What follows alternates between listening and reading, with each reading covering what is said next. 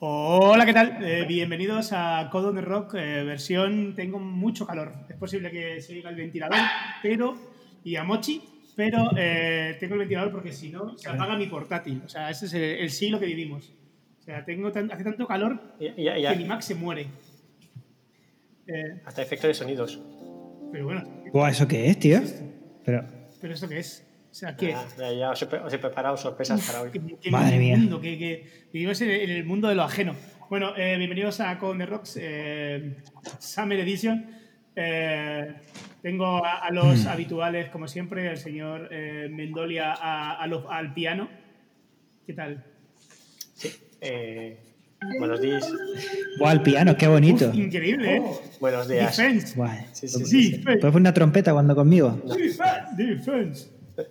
Eh, tengo al señor eh, Bien, eh, Jorge Lería. ¿Qué tal, Jorge?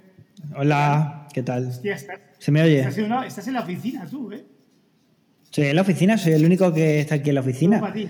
He cambiado la, cerra- he cambiado la cerradura, eh, tengo aquí una gente durmiendo. Oye, me- me- está muy bien ¿me, aquí. ¿Me ha llegado algún paquete? Eh, no. Vale, pues debería. Eh, eh, está la carra, pero no sé si está, está, está con una fregona, un mocho en una mano y una cerveza en la otra. ¿Qué haces, tío? Hola, ¿qué, tal? Poca vergüenza, ¿no? Pues es que, pues es que eh, a ver, es que estos son los efectos del- de la preparación, ¿no? Que, que- que cara ponen los invitados. Que, que, que se me ha caído una cerveza, pero lo típico, que coges una cosa, dejas otra y se cae todo. Y pues eso. Vale, eh, es, que, es que esto no puede ser. Y luego eh, hemos, hemos invitado a, a unos personajes, no sé, es que eh, en, en verdad nadie quería venir porque hacía mucho calor, una mala época y tal, y hemos dicho, bueno, pues vamos a invitar a, a- Venir. vamos a, a invitar a esta gente. Y eh, no, no lo veis, vosotros no lo podéis ver, pero, pero ahora mismo están completamente borrachos. O sea, entendieron mal, entendieron mal el programa. El programa va de tomarse una cerveza mientras hablas, no venir directamente pedo al programa. O sea, esto no. O sea, lo que puede salir de aquí eh, puede ser completamente deleznable. Yo no me hago responsable. Es más, si ustedes tienen hijos, por favor, dejen de aquí eh, eh, la emisión, por favor. Eh, voy a empezar, voy a empezar con. Pero, pero no, hace falta, no, hace, no hace falta que, lo- que los niños escuchen. Si tenéis hijos, irse. ¿A tú no le pones los, no, no le pones los programas? más a- 18. No, a mi hija no. más, más, más 18 es esto. Más 21 incluso, diría. Otra vez. Como los buenos vinos, pero en Laura, ¿cómo las mía. Se me ha en el vaso. Este programa- Venga, continuamos. Esto no va a quedar nunca. Bueno, vamos a empezar por la persona más sensata de este programa, que es el señor eh, Guillermo, eh, Guillermo eh, Almazor, Almazor, que es, nos escucha desde, desde un balancín. O sea, esto, esto no- Estoy en una hamaca. una, una señora maca. An- Estoy en mi oficina realmente. Mi hamaca es mi con oficina. un, con un bamboleo, con un bamboleo eh, cautivador. Eh, bueno, Hola. bueno, vamos a Muchas gracias por invitarme. Eso es, vamos a decir que tenemos ya, spoiler, tenemos a, lo- a los programanía al completo, ¿vale? Un poco. Pero bueno, empezamos primero con, con Guille. Guille, eh, eh, cuéntanos a qué te dedicas, cuáles son tus quehaceres, qué haces, la gente de- que, que no te conozca eh, te pueda introducir. Bueno, eh, soy Guille, como, como, como has dicho. Soy el tercero en discordia de, de los Programanía, me parece. Creo que hoy yo no voy a tomar cerveza porque ya se la están tomando ellos por mí. Y, nada, soy un programmer. Un programmer. Eh, trabajo en DN Simple y, bueno, eh, también compañero de andaduras de los otros dos locos estos que ahora van a, a seguirme. Vale, eh, entre, entre Luis y David, entre Pingüin y David, eh, entre Pingüin y David, entre Pingüin y Luis, ¿quién va menos borracho? Eh, es. Sí. Da- David, David, venga, David, eh, alias Penguin Journal. Eh, cuéntanos, ¿qué tal? Bien, muy bien. Eh, No, no estamos tan borrachos como quiere hacer ver Jorge. Lo que pasa es que hace mucho calor del que en el resto de la península llaman de mentira. Es que, que- que- Que es calor de mentira. si tenían- les he visto Que por debajo de 30 grados, no sé qué, no sé cuánto. han abierto un plano y tenían una manta, una manta. O sea, yo no sé lo que es una manta. eh, Una manta fina es calor. increíble. Es Bueno, un, eh, Ping- bueno, es un cojín de lana. un cojín de lana. Penguin, ¿a qué te dedicas? Además de trolear en Twitter. Pues eh, sí, bueno, aparte de trolear en Twitter, eh, ahora mismo estoy intentando volver a ser programador con más o menos fortuna y básicamente a eso dedico ocho horas de mi día. Sobre todo, y, sobre todo a intentar que la gente no escriba código cuando no hace falta. ¿Pero en dónde? Ah, En el editor, joder. En Sabet, en una empresa que hay aquí en Donosti, que se fundó hace un par de años y que trabajamos en optimización de procesos para, para otras empresas. Entonces, como la toma de decisiones en base a datos, pues lo, que hacemos es desarrollo de aplicaciones que ayudan en esa toma de datos, lo que es lo que hacemos el, el equipo de desarrollo ¿eh? en concreto. Y, y luego tenemos eh, al tercero en Discordia, eh, que no por ello el, el mejor, pero sí, según sus, según sus compañeros, el más borracho, eh, el señor eh, Luis Artola. Artola. Artola Mola, ¿qué tal? Bien, eh, se quedó al final lo de Artola Mola ¿eh? en, en Twitter y se quedó así ya para siempre. Bueno, eh, ¿qué, qué hago yo? Yo trabajo en Boon Planet, hacemos a día de hoy un producto que se llama Boon Brain, eh, en el que trabajó Guille unos cuantos años. Y básicamente nos dedicamos a la inteligencia alrededor, parece raro que me dedique yo a la inteligencia, pero sí, alrededor del mundo del agua, ¿vale? Del agua en las ciudades, contadores de agua, reemplazo, mantenimiento predictivo, eh, detección de fugas, problemas con el cloro y, y un largo etcétera. Hacemos un producto alrededor de eso y yo básicamente hago todo lo que me dejan. Yo, yo tengo, Vale. tengo una pregunta. ¿Cómo una persona que nunca ha probado el agua eh, puede trabajar en una empresa de agua? Eh, De hecho, es por, por lo que al final doy una visión externa al problema. Aquí, hacia al final, digo, siempre mi punto de partida es, ¿y si lo solucionamos con whisky? Pero me dice, no. Realmente el- la red de saneamiento y de abastecimiento tiene que seguir siendo de agua. Digo, bueno, pues ha contado mi granito de arena y me voy de la reunión y a otra cosa. Cabrones. ¿Es cierto lo de la memoria del agua? Tú que trabajas en inteligencia del agua. No tengo ni idea, yo es- espero que no. sea verdad. Vale. Sí. Eh, bueno, eh, programani, programami, pro, joder, madre mía, esta palabra me va a costar mucho decirla todo el rato. Programanía. Es que yo diría, yo decía programamanía. Program- Bueno, eso es si lo comía.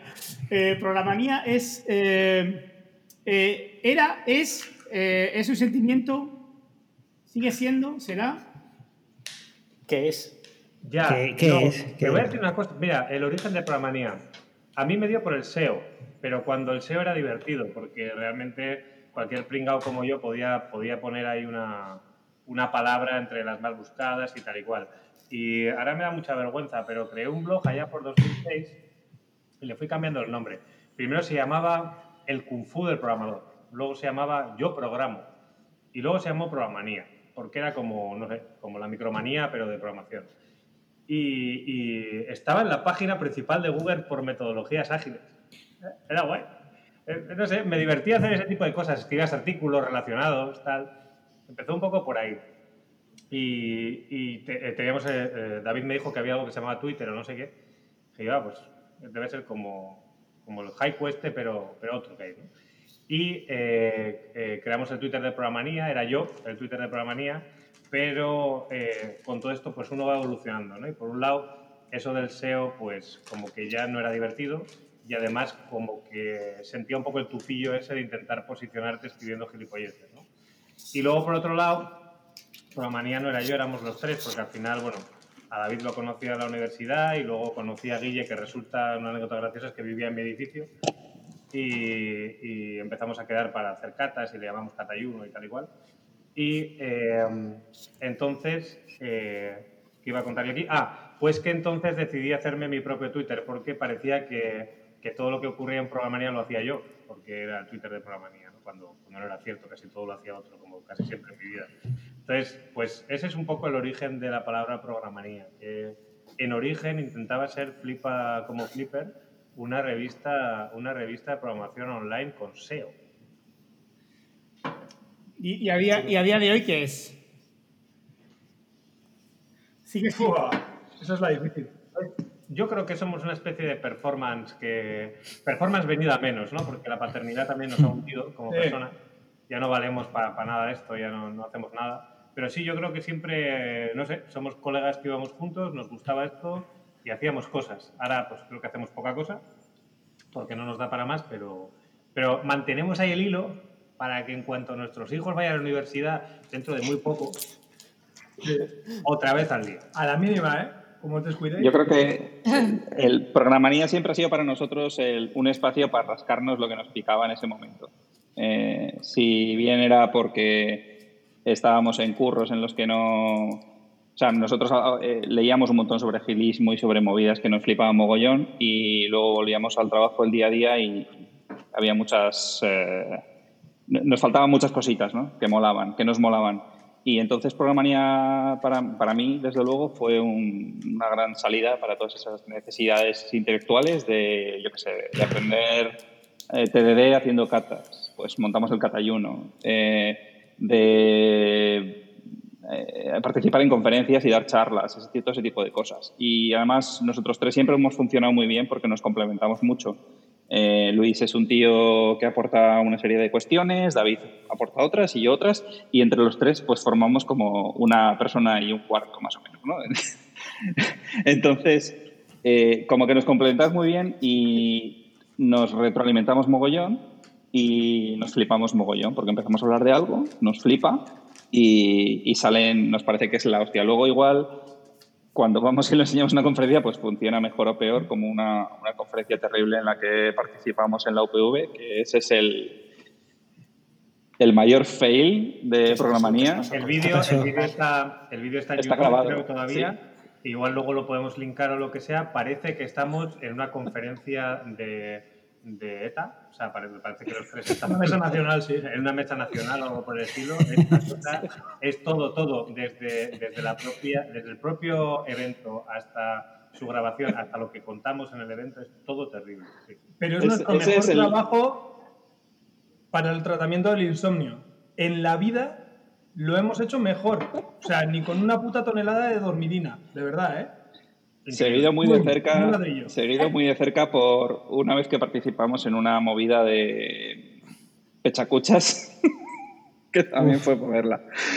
En fin, eh, en el fondo es eso, que nos juntamos, empezamos a hablar de algo que nos mola, nos flipamos y hacemos, lo convertimos en algo. Y la última flipada son los foros de trenches, que es sobre todo el, el hijito de Luis, que ha sido su gran, eh, su- su gran creación y, y que creo que condensa de alguna manera nuestra manera de afrontar lo que es el desarrollo software. Vale, comentar un poco para los que no saben, que nos escuchan, qué, qué es el Front de Trenches. Yo ya he hablado mucho, David, Luis. Sí, no, el, el Front de Trenches, al final, el, el origen era intentar hacer una conferencia o un encuentro con, con un contenido donde se hablara de lo que hacemos en nuestro día a día, ¿no? de nuestra trinchera, la trinchera de cada uno. Eh, más que pues, la típica que a mí también me ha pasado, yo soy muy charlatán y he dado charlas de cosas que no he hecho en mi vida donde me he leído un libro y he dado una charla del libro, ¿no? Y eso, pues al final es un, es un error, ¿no? Te das cuenta con el tiempo también. Entonces, al final se trata de un evento donde lo que se busca es un poco hablar de nuestro día a día, de, de los pequeños, pues las cosas que hemos encontrado, pueden ser esas eh, eh, dirty little things, ¿no? Esos pequeños tweaks que encontramos en el día a día o tecnologías que hemos descubierto que nos han servido, técnicas de toda la vida, un comando Unix. Tienen que ser cosas de ese estilo, ¿no? Pero muy centradas en nuestra experiencia real más que en hipsteradas, ¿no? Es un poco la idea. El formato ha ido evolucionando de un formato de charlas a un formato donde se busca una dinámica de compartir distinta, ¿no? Porque es verdad que el, el tema de las charlas a mí me tiene un poco harto porque al final es, pues como me pasa a mí muchas veces, que uno habla y todo el resto escucha y son, son asistentes pasivos, ¿no? De, de alguna manera. Yo prefiero mil veces que todo el mundo hable, interactúe y, y en grupos pequeños, lo cual da la ventaja a la gente introvertida también, ¿no? A, ¿Y a poder ¿Qué participar. dinámica, qué dinámica habéis convencido cada vez que os ha convencido o que han funcionado o las que no han funcionado? ¿Cómo, cómo hacéis que esto interactúe los pequeños grupos? Sí. ¿Cuánta Eh, gente viene? ¿Cuánta gente viene a la de Front de Trenches? Sí. Eh, mira, este año íbamos a hacer un formato totalmente distinto. A mí al final lo que me gusta del formato del Front de Trenches es intentar cosas, luego que vaya saliendo lo que sea, ¿no? El primer año fuimos 50 personas y el segundo 90. Y con 90 se perdió un poquillo la esencia. Porque es verdad que mola mucho, nos pillamos una, una eh, sidrería eh, para, para, nosotros, la, la, cerramos, para la gente de fuera sobre todo es algo como muy original y tal, y, y, moló, moló el sitio y moló tal. Pero es verdad que para las 3 de la tarde en los vídeos que se grababan no se podían emitir de los pedos que íbamos, ¿no? al final lo que tiene una sidrería. Entonces, eh, yo este año quería intentar un formato más pequeño, eh, de 30 y 30 personas o 40 y 40 personas, ¿vale? Y íbamos a hacer dos ediciones en un año, porque a mí al final lo que me divierte es un poco intentar en el diseño del, evento darle la vuelta a los eventos, ¿no? Los eventos son una vez al año, pues este es dos. O, o, en los eventos solo unos pocos hablan y todo el mundo escucha, pues aquí habla todo el mundo. O lo que sea, ¿no?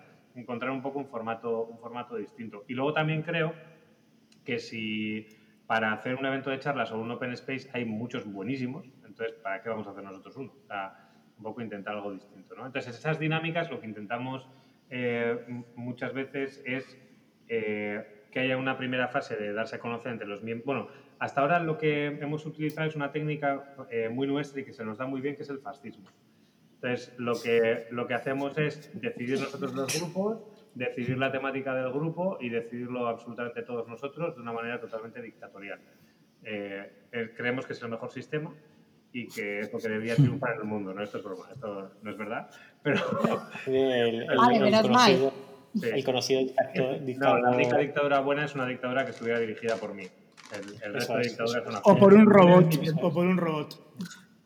Entonces, bueno, lo que sí buscamos, y ya, y ya termino, es, eh, es una dinámica dirigida que vaya a que esa, a esa gente comparta y luego se pueda hacer entre todos los equipos eh, que compartan un poco, un poco entre todos lo que ha, lo que ha hablado cada uno. Solo, aquí hay solo dos incisos. El primero que si quieres hacer un evento eh, donde todo el mundo habla, eh, lo hiciste muy mal porque me invites a mí, que yo no me puedo callar, o sea, es imposible. Y el segundo, si no oís a Pinguin es porque eh, lleva comiendo desde que empezó el programa, o sea, está a, do, está, a dos, está a dos carrillos. Sonido ese que oís como si fuera una ardilla guardando recursos, eh, es, es, es. Comiendo chasquis. chasquis aquí lo... di algo, di algo, di algo, di algo. Jorge, tienes que entender que lo, lo, bueno del front de trenches es que aunque vaya una persona como tú que no calla, es que el resto no tienen por qué hacerle ni puto caso. Bueno, pero eso de todos los lados. Entonces, ¿qué pasa? Pues pasa lo que pasó en el front de trenches, que terminas tú solo hablando por ahí con... ¿Sabes? Con las cupelas de sidra y ¿qué, qué, maja, qué conversación me da? Y, Jorge, es una barrica. No, yo en, en, ese momento, yo mira que no bebía alcohol en el front de trenches. No probé ni una gota de alcohol. Aquí lo, todo, estoy tres personas que pueden fe. Mm. Eh, Pero que una cosa, ¿es por la mañana y luego por la tarde era sidrería? ¿Esa, ¿Ese era el formato habitual? Es que lo que pasa es que lo hicimos directamente en la sidrería. Entonces, ah, vale. Claro, sí, eh, pude, pude aguantar a las hordas sin beber toda la mañana, pero ya, claro, para la hora de comer es el choch y ya se acabó todo. Vale. Pero eso es diseño evolutivo porque en la anterior edición la gente en el almuerzo ya empezó a beber. Claro. Integración continua.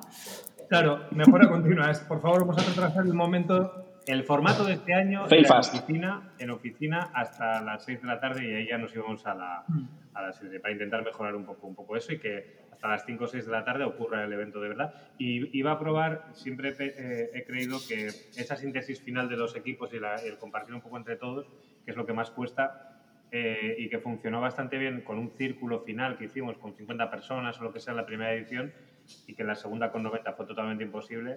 Aquí creo que el formato Pechacucha, que no sé si todos lo conocéis, el formato no. Sí. eh, es, es, curioso porque hay como una generación entera que conocemos el Pechacucha y luego creo que es un, un conocimiento que se ha ido perdiendo. El Pechacucha es un formato de presentación eh, de 20 transparencias eh, que cada una dura 20 segundos. y no las puedes parar. Segundos, la presentación y por pelotas es así, quiero decir, tú la pones a reproducir y se van a reproducir las 20 transparencias, 20 segundos cada transparencia, 6 minutos 40 en total. Donde tienes tiemp tiempo, tienes una bala para contar algo, lo que, lo que sea, ¿no? Entonces, creo que cuando consigamos hacer un front de trenches otra vez, no sé, a menos de que ocurra alguna catástrofe mundial, otra pandemia o algo por el estilo, eh, probaremos eso, que los, que, los, que los grupos terminen haciendo un pechacucha cada uno de 6 minutos 40 segundos o algo por el estilo. Bueno, guay, guay, guay. Muy guay. Eh... Pero, ¿quién, quién, quién va? ¿Quién, ¿Quién va al front de trenches? ¿O quién, quién puede ir? No, eh, ah, bueno, eh, eh, hemos funcionado por invitación. Lo que pasa es que en el último ya lo abrimos completamente al mundo con el problema de que no sé muy bien qué aceptación tuvo porque pues porque nos pilló en, plena pandemia y al final se acabó, se acabó cancelando, como le ha pasado a un montón de eventos. ¿no? El origen de todo era que cuando montamos el evento no teníamos muy claro exactamente a la gente por qué canastos le estábamos haciendo venir, a, venir al evento. Porque como no sabíamos muy bien qué ofrecíamos, teníamos claras las ideas, ¿no? Las ideas un poco. Pues lo que hicimos fue invitar a colegas, a, gente conocida, a gente a la que y en la segunda edición repetimos lo mismo, la parte de invitación, pero luego lo abrimos un poco a quien, a quien quisiera venir. Y como siempre pasa, vino gente que, que no te esperas que venga y fue, fue estupendo. ¿no? Este tercero iba a ser un poco igual. Teníamos una lista de sospechosos habituales, que es una lista que para que vengan 30 personas es una lista de 190 personas. Y, y a partir de ahí lo que queríamos era, si no se rellenaba lo que sea, a- abrirlo. ¿no? El, el tema, pues, al final lo de siempre, no sabes muy bien cuál es la, la mejor manera, pero cuando no estás muy seguro del formato que has montado, ni tiene recorrido ni nada, a mí me cuesta mucho traer a alguien que no, a quien no conozco que eh, o se sienta perdido o abandonado o peor todavía timado. ¿no? O sea, siempre me queda un poco la duda eso. Nosotros, nosotros con, el, con el tenemos un poco la misma percepción porque es un evento también de, de 90 a 100 personas y también bajo medio invitación, recomendación. Y a veces siempre hacemos muchas cosas de esas de, de la endogamia, ¿no? De, es que al final si, si invito a mi círculo y yo filtro y no sé qué, pues al final la gente que viene siempre la misma, eh, todos nos conocemos. Está muy bien porque es un espacio muy seguro, donde todo el mundo se conoce, donde sabes lo que va a pasar, pero también a veces te pierdes un poco lo que hay en, más allá de las fronteras de tu muro, de, tu cueva de eco, ¿no? Y joder, y en el Fueteches pasa también un poco eso, que está, está de puta madre, porque al final sí que es una reunión de gente que conoces, pero sí que es verdad que, que es difícil encontrar el equilibrio entre meter gente nueva y seguir manteniendo el evento con la calidad que, que va llevando, ¿no? Es, es, ¿no? es muy difícil. El tema de los eventos es el de siempre. Uno un fin de semana puede estar con 10 personas. Yo no estoy con más. Y lo peor es que hoy en día, como a los Promanía, a Guille y a David no les veo ni la mitad de lo que me gustaría, a veces casi casi quiero retirarme con ellos, hacer, no sé, nuestras picadas y, y encima es gente que vive casi en mi edificio. O sea, pero me pasa eso, ¿no? Que como al final uno pues, no tiene mucho tiempo, eh, casi no está para conocer a gente nueva, ¿no? Pese a, pese a que es algo que, que siempre está bien y que, y que a todos nos enriquece y que disfrutamos, ¿no? Pero tienes al final a los sospechosos habituales que apenas les ves y quieres verlos. Es difícil. Totalmente. Oye, cambiando un poco de tema, eh, porque habéis dado la opinión, o Luis, has dado tu opinión sobre el SEO. Ahora, ¿qué opinas sobre Agile y todo el movimiento Agile? Es, es como. La verdad es que. eh, yo, una, una cosa te voy a decir. Yo noto que hay gente muy puteada por los consultores Agile y ese tipo de cosas. Sea, veo por, por la virulencia de, y también porque hoy en día la manera de triunfar en Twitter es poniendo cosas muy contundentes y terribles y ya se acaba un poco la, la discusión buena, ¿no? Pero noto gente muy cabreada con los consultores Agile, eh, que está hasta las pelotas de todo y que, que, que, todo ha sido pervertido, ya no es lo mismo, ha cambiado Agile, Agile ha muerto, Agile está vivo, Agile esto y Agile lo otro. Yo no sé la percepción que tendrán Guille y David, igual les dejo hablar por una vez, pero eh, desde mi punto de vista no estoy nada cabreado. O sea, me doy cuenta de que hay gente, eh, yo no tengo ningún contacto con consultores Agile. Lo máximo es cuando yo hago de consultor, de consultor Agile y es verdad que, bueno, es, es, algo, no vivo de eso. O no es, no es, nosotros hacemos un producto y luego también damos formación y servicios. Entonces, si alguien te llama, vas y le explicas lo que haces y cómo lo haces y tal. Pero que no, no, es, no, soy para nada un consultor Agile, ¿no? Eh, entonces, no tengo ni una percepción terrible de la evolución de Agile, ni creo que sea pervertido, porque en mí no, no noto que se haya pervertido, ni, ni tengo alrededor un montón de, de humo adictos que hablan de Agile como no sé qué. Entonces, veo gente muy cabreada, pero no sé qué les, no, no, tengo el problema yo. Hombre, yo creo que, que, al final las metodologías de software que están hechas y probadas por un montón de gente y que funcionan o que te podrían funcionar eh, adaptadas, que siempre es bueno, quiero decir. Sí, pero aquí. Luego ya el mundillo de problema es que adaptadas, ¿no? Oye, Ese- luego el mundillo ya que de adaptadas lo carga el diablo. Ah, sí.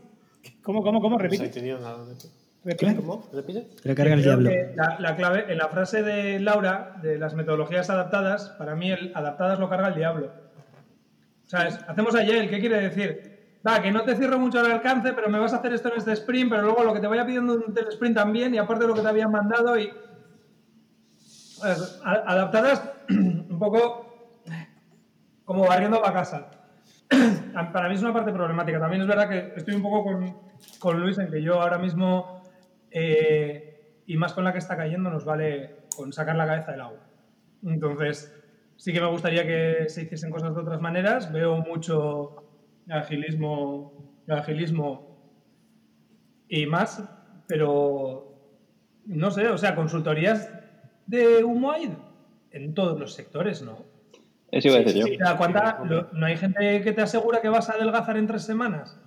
¿O que vas a hacerte rico en seis meses? ¿O que la bolsa es fácil? Entonces, pues el Sí, sí, sí. agilismo es de puta madre y es la cura a todos tus males. O sea, felicidades. Compra Yo creo Bitcoin. que esto, esto ha pasado un poco, ¿no? Quiero decir que el agilismo al día de hoy no encuentras una empresa de tecnología que no dice que está haciendo agile. Quiero decir, incluso desde tu, si estás haciendo otra cosa, mm, explícamelo. Eh, que dice que está haciendo agile, no digo que está haciendo agile, que es muy diferente. Pero la cosa es que, a ver, mm, ya le hemos hablado en otros programas y tal, pero que quiero un poco vuestra opinión. La verdad que no sé, mu- mucha gente se ha atado mucho a cosas concretas que son las tareas, las ceremonias, y después se han olvidado mucho de lo que, lo que era Agile, o cómo se van a hacer el cursillo y no aplican nada más que las ceremonias. ¿Pero por qué? Porque, a ver, es lo mismo, nosotros lo vemos en muchos ámbitos, porque las ceremonias son fáciles. Tú Yo te- tienes un fíjate, guion, esto- tienes un guion, tienes un guion, espera, espera, tienes un guion, lo aplicas y después te da la sensación que estás haciendo Agile. No, no estás haciendo Agile. Lo que estás haciendo es un eh, waterfall de toda la vida, pero dividida en dos semanas por cada. Eh, dividida en dos semanas, iteración de dos semanas. Pero no has hecho Agile.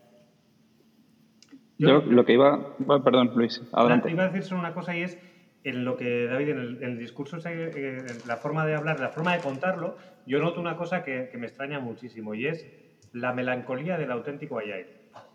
Es el que ha perdido, sí, eh, la forma de hablar, a mí es una cosa rarísima, quiero decir. Yo hace 15 años, que es los que llevo de, de carrera más o menos, eh, profesional quiero decir, eh, intentábamos, intentábamos hacer lo del Scrum o lo del Agile o lo del Kanban y lo del, lo del TDD. Hemos intentado hacer un poco de todo y todo lo hemos hecho mal, a medias, mejor, peor. Hemos dado el escenario contexto adecuado, no, sí, de todo. O sea, y a veces hemos dado el clavo, ¿no? ¡Boom! Pero normalmente, pues bueno, vamos un poco que sí que no. Siempre que revisas un poco lo anterior, eh, tal. Y eh, eso de realmente no se hace el auténtico Agile o se ha perdido, se ha perdido, ¿no? Esa, es que se ha Ah, no, no, perdido, se ha perdido la manera clásica de hacer chorizo, ¿no? Pa- también es que el pan, perdido. el pan no es de masa madre ya, ¿no? Ya ese no es el Ah. auténtico pan. Entonces, No, no, no, ahora, ahora te digo. Te, no, te dejo eh, opinar. no, no lo digo por ti en concreto, ¿eh? Digo que yo leo mucho esto y digo, joder, pues si, no sé, yo igual es, en mi trinchera por lo menos, hemos hecho el Agile como hemos podido, eh, le hemos llamado no Agile, ¿es el DevOps el auténtico Agile? Pues no sé, eh, siempre ha sido importante desplegar los sistemas de la- escalable automatizado y con mejor o peores prácticas o con lo que tú quieras, los nombres evolucionan, las maneras de hacer evolucionan, eh, solo Kent Beck permanece. O sea, no, creéis, o sea. ¿no creéis, no creéis que eh, el que se ha comido al porqué? O sea, como que lo que dice David, ¿no? Como que las técnicas están por encima del por qué las aplicamos. Pero ¿cómo? Pero, Jorge, ¿cómo que el qué se ha comido al porqué? Pero ¿cuándo no el qué se ha comido al porqué? Claro, siempre, vamos. Vale, de- a ver, te, te puedo decir, a ver, de nuestra experiencia un poco profesional, pues, a ver, que yo he estado, y Jorge y yo hemos estado muy pegados en, en muchos sitios y, y creo que hemos visto, no las ceremonias y tal, que todo el mundo la aplica más o menos bien, digo, hemos visto quizás dos, tres proyectos donde el- la persona que llevaban el proyecto, tanto técnicamente como de producto, ya se habían integrado los conceptos, que eran, oye, pues queremos salir tal fecha, pues vamos a reducir el scope. oye, que tenemos todo el tiempo del mundo, pues vamos a hacer algo más como Kanban y vamos a ir probando primero una forma y después vamos a ir añadiendo funcionalidades. Es decir, no era tanto, mm, y después he visto, todo lo contrario, era, eh, vale, vamos a hacer Scrum, pero antes de empezar me vas a decir eh, cuánto desarrollo te hace falta, en cuánto tiempo me lo vas a entregar, eh, no te puedes equivocar en las estimaciones. era como, vale, todo esto me parece bien, esto lo que estás haciendo no es agile, pero me parece bien que lo hagamos, es, es diferente. Yo, si me dejáis meter un inciso y sin ánimo de desviar la conversación a otro tema, pero es igual de, para mí es igual de tráfico, de trágico, perdón, no he bebido, es igual de trágico que tú llegas a una empresa y te dicen, mira, así es como se hacen las cosas, eh, me tienes que pasar un documento de análisis, bla, bla, bla, waterfall, bla, bla, me parece igual de trágico eso que llegar a una empresa de nuevas y que te diga, mira, aquí hacemos Scrum, hacemos eh, iteraciones así y luego al final del mes pues nos juntamos y hablamos. Quiero decir, hay una violencia, entre comillas, que se impone sobre la persona que viene nueva porque tiene que adaptarse a, una manera de trabajar que no es la suya. Para mí lo guay es cuando esa manera de trabajar se decide entre las personas que, que están involucradas. Entonces, a mí me da lo mismo si si yo soy una persona con criterio y estoy en un equipo de personas que también tienen criterio y tienen capacidad crítica y de razonar, el hecho de mirar atrás y ver si lo que he hecho es en la última iteración, sea la iteración como sea, y cambiarla y tal, eso va a salir de una manera innata. Lo importante es que el proceso lo decidamos entre nosotros, eh, sea cual sea el proceso. Si no tenemos esa capacidad crítica, vamos a seguir haciendo waterfall toda la vida y vamos a seguir siendo felices. ¿Vale? Y el producto, y el producto irá bien o mal, pero nosotros no vamos, como personas no vamos a sufrir por ello. O bueno, sí, sí, si la empresa se va a la mierda, sí, pero quiero decir, el proceso no nos va a quemar, porque es el que hemos decidido nosotros, sea cual sea. Para mí esa es la cuestión. Y, con todo este rollo de los agilismos y, estas cosas, creo que se imponen muchísimas eh, cuestiones y parte de, este cargo cool que estamos hablando viene de, esa violencia, de imponer en los demás un tema que tú no has tenido capacidad de decidir porque es bueno, porque es como hay que hacer las cosas. Es la misma, la misma historia. Sí, que Ken Beck lo dice en una charla, ¿no? hablando del dios Ken Beck, dice mucho eso, ¿no? que las metodologías deben estar definidas por los equipos y no al revés, y los equipos deben ser críticos y avanzar hacia una metodología la cual se sientan cómodos. Eh, claramente, porque las realidades son muchas. Y volviendo al tema de los consultores, al final lo que pasa es que eh, la mayoría de los consultores que te encuentras, bueno, la mayoría, eh, cierto parte de los consultores que te encuentras intentan encajar tu equipo en, una metodología que conoce y no entender a tu equipo y aplicar una metodología que les hace falta, ¿no? No, intentan ver, oye, mira, tienes estos problemas, o tienes estos problemas, vamos a aplicar estos principios, sino que es como, no, mira, este es tu equipo y la vamos a encajar en este cuadrado, porque es el cuadrado que yo conozco y es lo que a mí me han enseñado y es en lo que estoy titulado con este título que me han dado de la Real Academia eh, de Oxford de la buena praxis. ¿no? Y al final eso es un poco eh, la mierda que hay que intentar evitar. ¿no?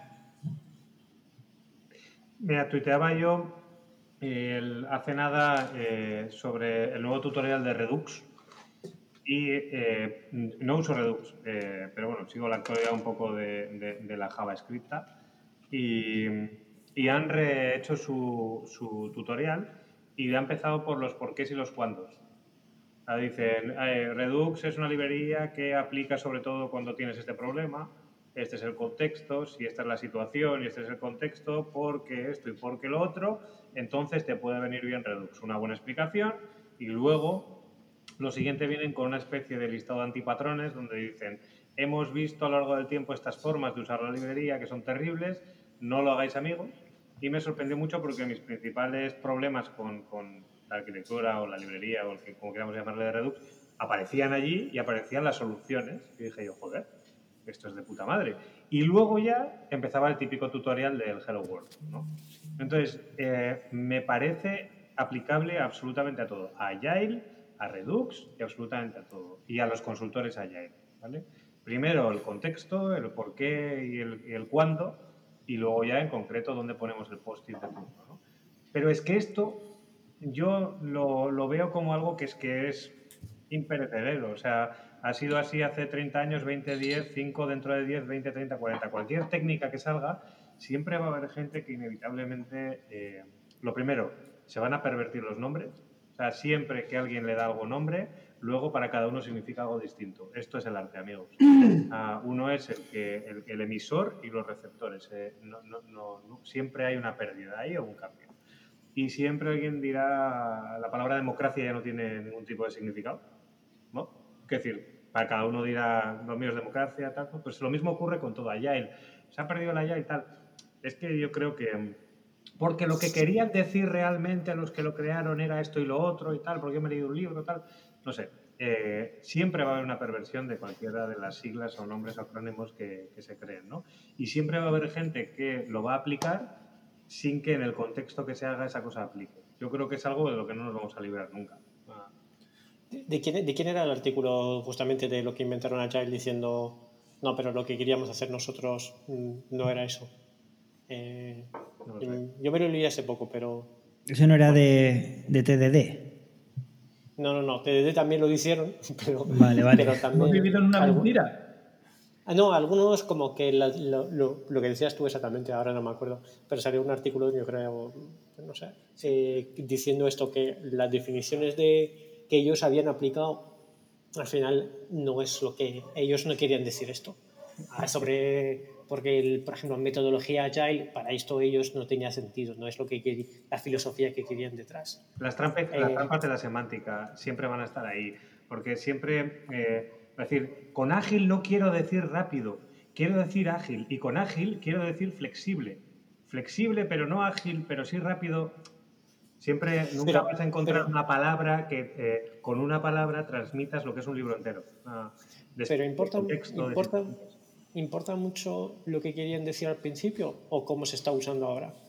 Es que si al final ahora tiene para la mayoría de la población o para la mayoría de la gente que lo usa tiene otro significado y si se usa de otra forma, pues ya está.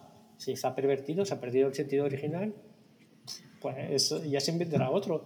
Cada vez oigo más hablar de DevOps en, en otros contextos que no están relacionados con la infraestructura y porque ahora es como una nueva tendencia de a intentar hacer cosas mejores. Pues es verdad, si cuando se pudre una palabra, se intenta buscar otra para, para tirar para pudrirla. conceptos similares. No, pero para, para, tirar, para, tirar de las tendencias que tú quieres y para ver si se puede hacer mejor. Y va a pasar lo mismo, ¿eh? te quiero decir que habrá gente que, yo os lo adelanto ya si no está pasando, habrá consultores de Bob que, no, que te pondrán la solución sin, sin, pensar en el problema, habrá gente que te diga que echa de menos el auténtico DevOps de antes y no el de ahora, habrá gente que te dirá si DevOps es el nuevo Agile o Agile es el auténtico DevOps o el DevOps es el auténtico Agile. ¿Y, y, y, y cómo se hace el DevOps de masa madre? Eso es. Mira, ¿Cómo se hace el, el DevOps de, de masa madre o con, o con más lúpulo? Yo hace, hace como eh, tres o cuatro años puse un tweet que, que me brasearon infinito. De esos que, José, se lo pongo. Que puse. Eh, muchos consultores Agile, eh, si vivieran en el siglo XIX, venderían crecepelo. Y, y es lo que pasa. Hay mucha gente que se dedica a vender crecepelos. O sea, que es como. Es solamente eh, y pasará con DevOps y pasará con Full Stack y pasará con 18.000 cosas. Es como me voy a subir este carro porque este carro es trendy y voy a intentar aprovechar eh, la ola para, para, ver si soy capaz de rapiñar unos euros. Pero es lo que dice Artola, al final es donde estamos, ¿no? Y lo que pasa es que supongo que para una Big Corp eh, separar ese grano de esa paja eh, es complicado, porque vez falta tener a gente con el conocimiento suficiente eh, que sea capaz de separar el grano de la paja y no decir, oye, mira, es que fui a la conferencia de CTOs molongos y he oído que lo que, se lleva ahora es DevOps Culture. Así que pon DevOps Culture aquí, nos traemos a un consultor que le vamos a pagar eh, X pasta para que nos dé un título de la Real Escuela de DevOps eh, firmado por, eh, yo qué sé, por el rey y ya todos somos DevOps experts y lo ponemos ahí y ya está, y la gente a venir aquí, ¿no? Y eso es lo que pasa. Y Mira, hoy, hoy puedo hacer me doy cuenta de que va a ser un podcast muy de, de temas recurrentes de, de, nuestra... Sí, porque no, yo hacía tiempo que no volvía sobre estos temas, pero, pero está muy bien de vez en cuando, ¿no? Y uno es el famoso ombliguismo de nuestra profesión, ¿no? Y yo, yo lo veo como muchas veces todo este tipo de discusiones que parece que van sobre Agile o sobre no sé qué. Esto es lo que ocurre en todas partes. Esto es eh, la artesanía, como si lo hubiéramos inventado nosotros o algo. es decir, este tipo de debates y discusiones sobre las grandes consultoras que trituran eh, proyectos, las pequeñas que lo hacen de manera más artesana o cuidada, es que se da en absolutamente todas las profesiones el coger términos y acrónimos y pervertirlos. El tal es lo de siempre, lo que ha pasado siempre y lo que seguirá pasando. Y por desgracia, eh, no, no hay una solución. Eh, como todos sabemos, la solución es ponerse un sello de certificación, ni lo será jamás, pero no en nuestra profesión, en ninguna otra. Entonces, todo ese tipo de, problemáticas han estado, están y estarán, y estarán siempre. El ombliguismo, la perversión de los, de los términos. Sí, eh, pero yo creo que tenemos una suerte en nuestra profesión que nos gusta comunicar, que parte de, no toda la profesión obviamente, pero parte de la profesión como nosotros, nos gusta reunirnos para, para tomarnos cerveza y contarnos y hablar, hablar del arte. No digo que obviamente el herrero no gusta reunirse con los demás herreros, pero yo creo que es inherente un poco a nuestra profesión. Digo, eh, ¿por qué hay tantas conferencias? ¿Por qué hay tantas conferencias de mm, tecnologías? ¿Por qué, eh, no, digo que no hay en otras profesiones que hay, pero hay como un esfuerzo de comunicación en nuestra profesión bastante importante. Mm. Que sí, estoy completamente de acuerdo sobre, sobre, sobre lo que has dicho, ¿eh? sobre, oye, pues se han sacado lo mismo patrón en nuestra profesión que en los demás. Pero igual también el esfuerzo ese de conferencias nace un poco de cómo cómo nació el tema de Internet, informática, desarrollo y demás, ¿no? O sea, nació de abajo. No ha habido algo tutelado por la sagrada eh, institución de la formación en desarrollo de software. Pues las facultades son algo relativamente nuevo, las facultades de informática, por ejemplo, y en cambio las BBS hablando de, joder, el kernel de Linux y cosas por el estilo, han surgido de comunidades trabajando en conjunto de una manera un poco autónoma que no es un ejemplo. Joder, los colegios de medicina, las universidades de medicina existían en la Edad Media, joder. Bueno, no en la Edad Media igual no, ¿vale? Pero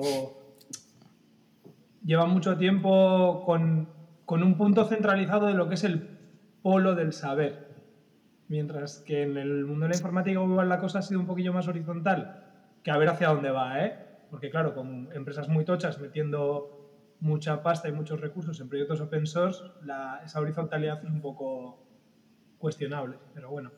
¿No? Bueno, pero yo creo que tenemos, un, a ver, por la época que estamos y por el trabajo que hacemos, el coste es muy diferente. Antes, imagínate, eh, tenías que organizar una conferencia científica eh, donde te va, yo qué sé, ahora no me acuerdo, la conferencia de París donde está Marie Curie, o esta foto famosa, pues para organizarla, imagínate. Pero al día de hoy, pues cualquier como vosotros, como Jorge o cualquier quiera organizar una conferencia con un user group en su ciudad o en su pueblo, dice, oye, pues hago suficientemente ruido y, y, monta aquí un user group. Me llevo unos primeros user groups que participé de PHP eh, hace 15 años eh, o, más. Eh, este, éramos cinco Quiero decir, nos hemos ido reunido en un bar y lo hemos hecho, pero porque el coste era, el coste era ridículo. Hecho de menos PHP. Bueno, pero a un montón de, un montón de expertos en colonoscopias tampoco les costaría mucho juntarse en un bar a hablar de ojetes, pero no lo hacen. ¿No? Sí, sí, sí. Pero bueno, porque su formato de aprendizaje desde el principio ha sido de otra manera, ¿no? Sí, sí, sí, pero incluso los simposios. Igual los es una cuestión de recursos, yo creo. Los simposios también se han desvirtualizado. Porque igual el, campo de la objetología no. Eh, de dinero y de poder. No lo sé. De, falseo el paper y te voy a destrozar. O sea que al final parece que mm, el círculo ese es turbio también en todos los lados. Vamos, que es como al final todo se mueve por lo mismo, ¿no? Por el, por el jodido interés, ¿no? Más que por el conocimiento en sí. Hombre, también me gustaría saber la verdad de las conferencias tochas la verdad, verdad. de las conferencias tochas, tochas y quiénes son los ponentes y cosas por el estilo claro. también. Eh, por- perdona, un segundo, un inciso, que quería decir una noticia que me ha encantado. La había puesto en Twitter, pero la, la, la, la he retuiteado, pero no quiero pasar eh, eh, el, este espacio para decirla, que es, eh, me encanta porque hablábamos de certificaciones y cosas así, es A- Aenor, Aenor, que no sé lo que es, certifica a Telefónica por sus protocolos. En la infanta, ¿no? A la infanta Aenor certifica a Telefónica por sus protocolos implantados en un total de 950 tiendas Movistar frente al COVID, convirtiéndose así en la primera operadora de telecomunicaciones en España que logra este distintivo. O sea, un distintivo de eh, protocolos del COVID. Y te certifico en eso. Oye, vosotros dieron la estrella del trabajo en todos aquí en la oficina. tenemos la estrella del trabajo. Buah, tenemos, eh, eso es un artículo, Eh, un artículo guay para abrir también algún día. Nosotros tenemos una, una espada pixelada, así de, de Minecraft. Para cuando a alguien se le ocurra mucho. Es una certificación de la polla. ¿Y quién nos ha dado? Hombre, pues Vale, esa certificación habrá costado pasta y todas esas cosas. Así que. Eh, claro, claro, claro, es que es, es un Se poco lo de- monta bien a Enor, ¿eh? Claro, claro, es lo de siempre. Es como yo te certifico en algo eh, para que tú pongas un sello y yo me llevo unos euros. Y, Soy totalmente ajeno a ese mundo. O sea, no. Yo me doy cuenta por eso, por los tweets, las coñas, tal, los consultores, toda esta mierda. No, no, no tengo ni idea de este tema. Eh, al parecer hay, hay grandes macrocorporaciones ganando dinero con certificaciones que no valen ni para tomar por saco. Y eh, pues a mí me parece muy bien. Pues vale, eh, no es algo que me, que me interese ni que, ni que eh, vea yo en mi día a día. Por eso me cuesta muchas veces cabrearme con estos temas, porque es que no los veo. Ah, sí, a ver, yo creo que es un, poco- No. un poco igual. O sea, nosotros. mm, a mí simplemente cuando me entero me alucina. Me alucina cómo, cómo hay un ecosistema alrededor de gente eh, viviendo de cosas que es como, hostia, no se me hubiera ocurrido a mí hacer esto. O sea, ni se me hubiera pasado. O sea, qué tío más listo que eres capaz de rascar aquí unos euros, ¿no? Pero Ah, bueno, ahí sí- eso sí que lo veo todos los días, es como la gente sabe ganar dinero y yo no. Hombre, a ver, por favor, que el nota de la técnica Pomodoro sacó la certificación Pomodoro. ¿Qué me dices? Con un par. O sea, ni el toro de Osborne. Hala, venga, venga, ponte a trabajar. ¿Has parado los 25 minutos? Sí, aprobado. Sello. No, que ha mirado el Twitter en los 25 minutos. Ahí está. Pero este reloj Pomodoro no Pues está el- certificado por mí, ¿eh? No tiene la certificación de... Si no está certificado por la Pomodoro Alliance, yo no lo quiero. Claro, claro. Ese reloj no vale. Ponme otro reloj.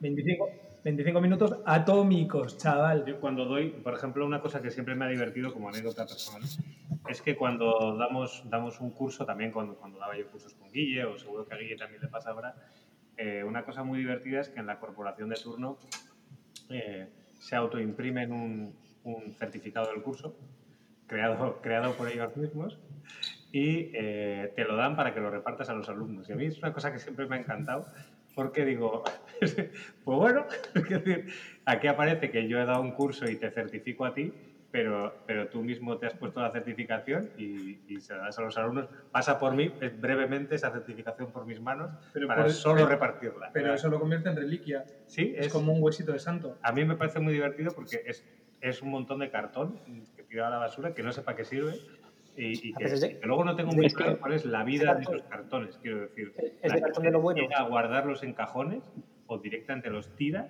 o igual hay algún cachondo, a mí me gustaría saberlo, que tiene una certificación mía en su pared. ¿eh? Tío, pero ahí hay negocio. Yo veo negocio. Es que estamos muy equivocados. Es que el negocio Orla, Orla, es eh, firmar eh, negocio, papelitos hacer una, hor- una de y vender curso de- cursos y decir que has vendido un curso. No enseñar a la gente nuevas técnicas, nuevas prácticas. Ese no es el objetivo. En el salón. Y, y, em, y enmarcarla. Yo, mira, la próxima vez que distribuyes esto- estos cartoncitos, me lo dices y ahí hacemos negocio para enmarcarlos. Tú repartes folletos que dice que si lo quieren enmarcar, ahí nos contactan y yo les envío ahí enmarcado.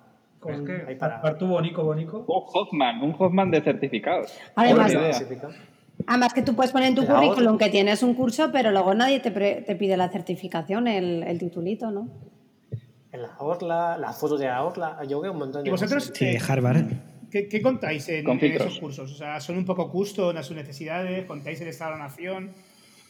Eh, ¿Contáis cómo lo hacéis No, vosotros? eh, bueno, los, cu- los cursos que hemos dado Guille y yo juntos siempre han tenido eh, algo, o sea, he invent- hemos inventado eh, la pólvora, vamos, porque básicamente lo que hemos venido a contar es lo que hacemos.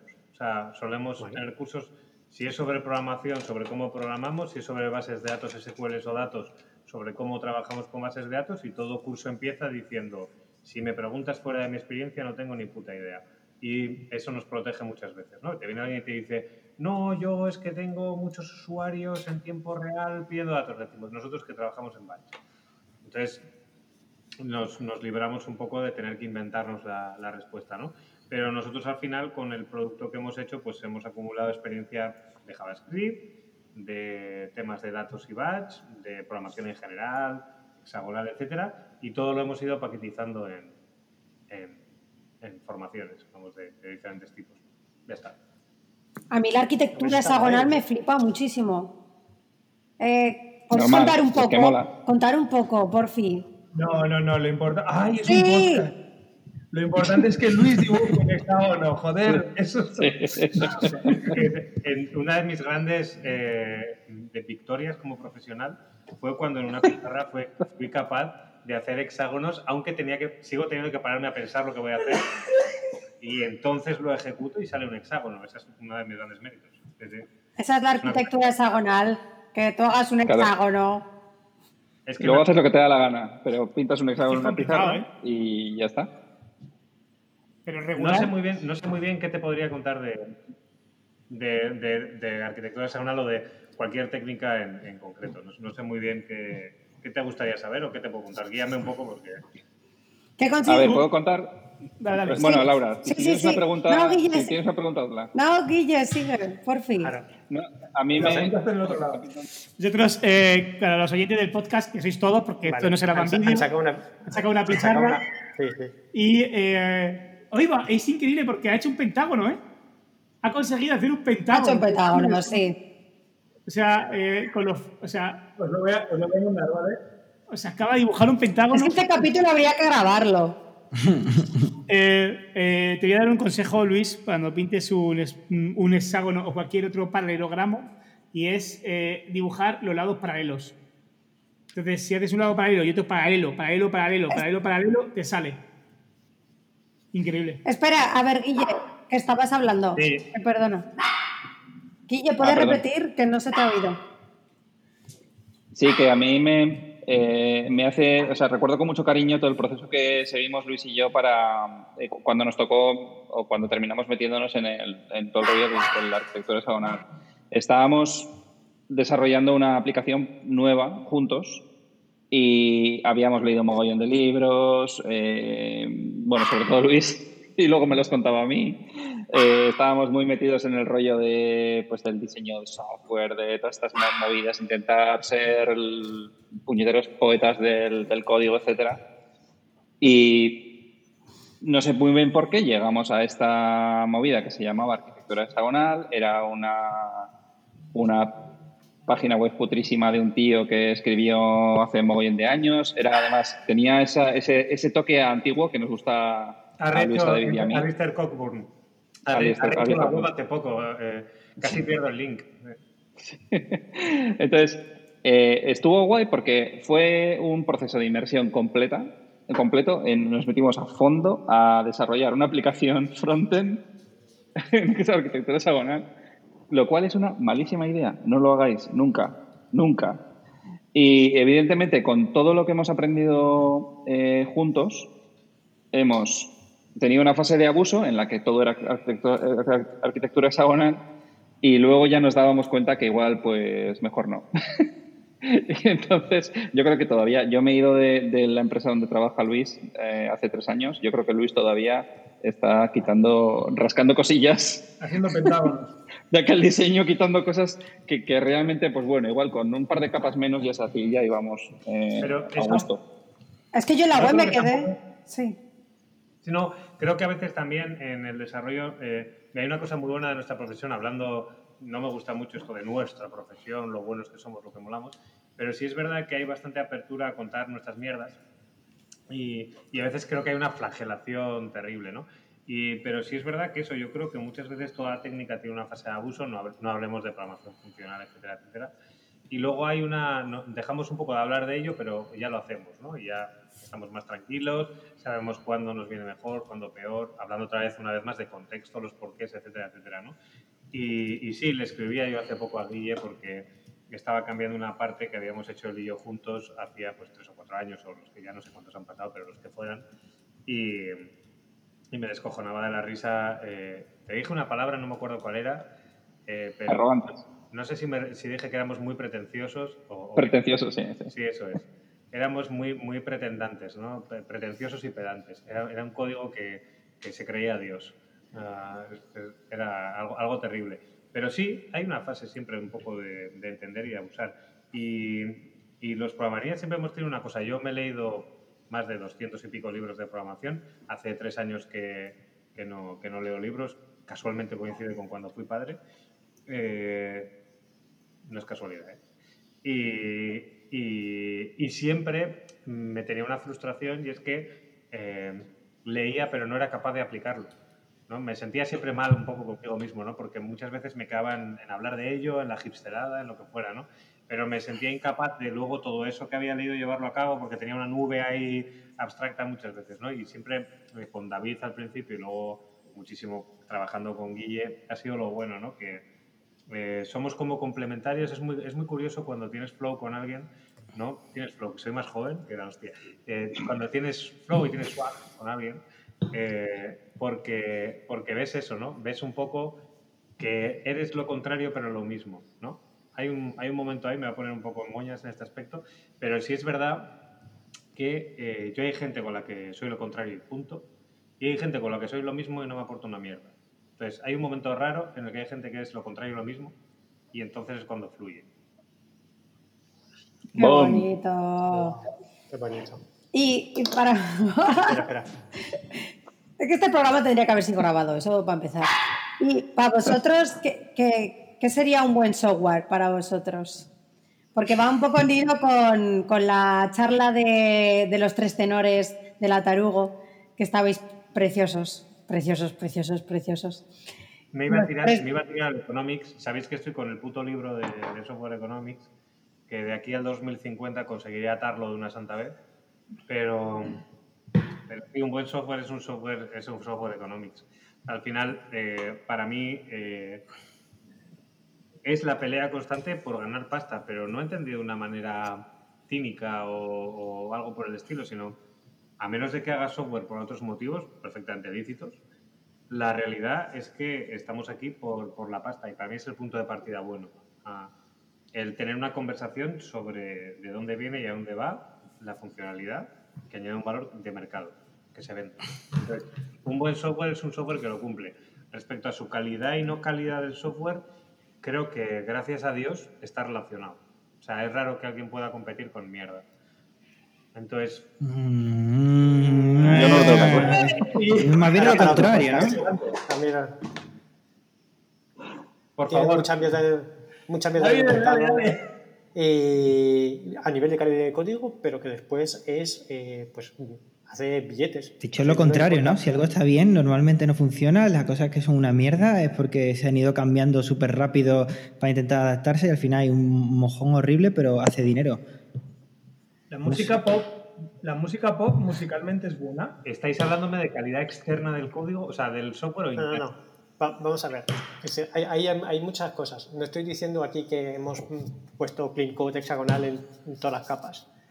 Pero hay mucho software que cuesta muchísimo mantener por el propio equipo que le está desarrollando, pero que está haciendo mucha pasta. Eh, y, y, mm, yo he trabajado en unos cuantos de ellos.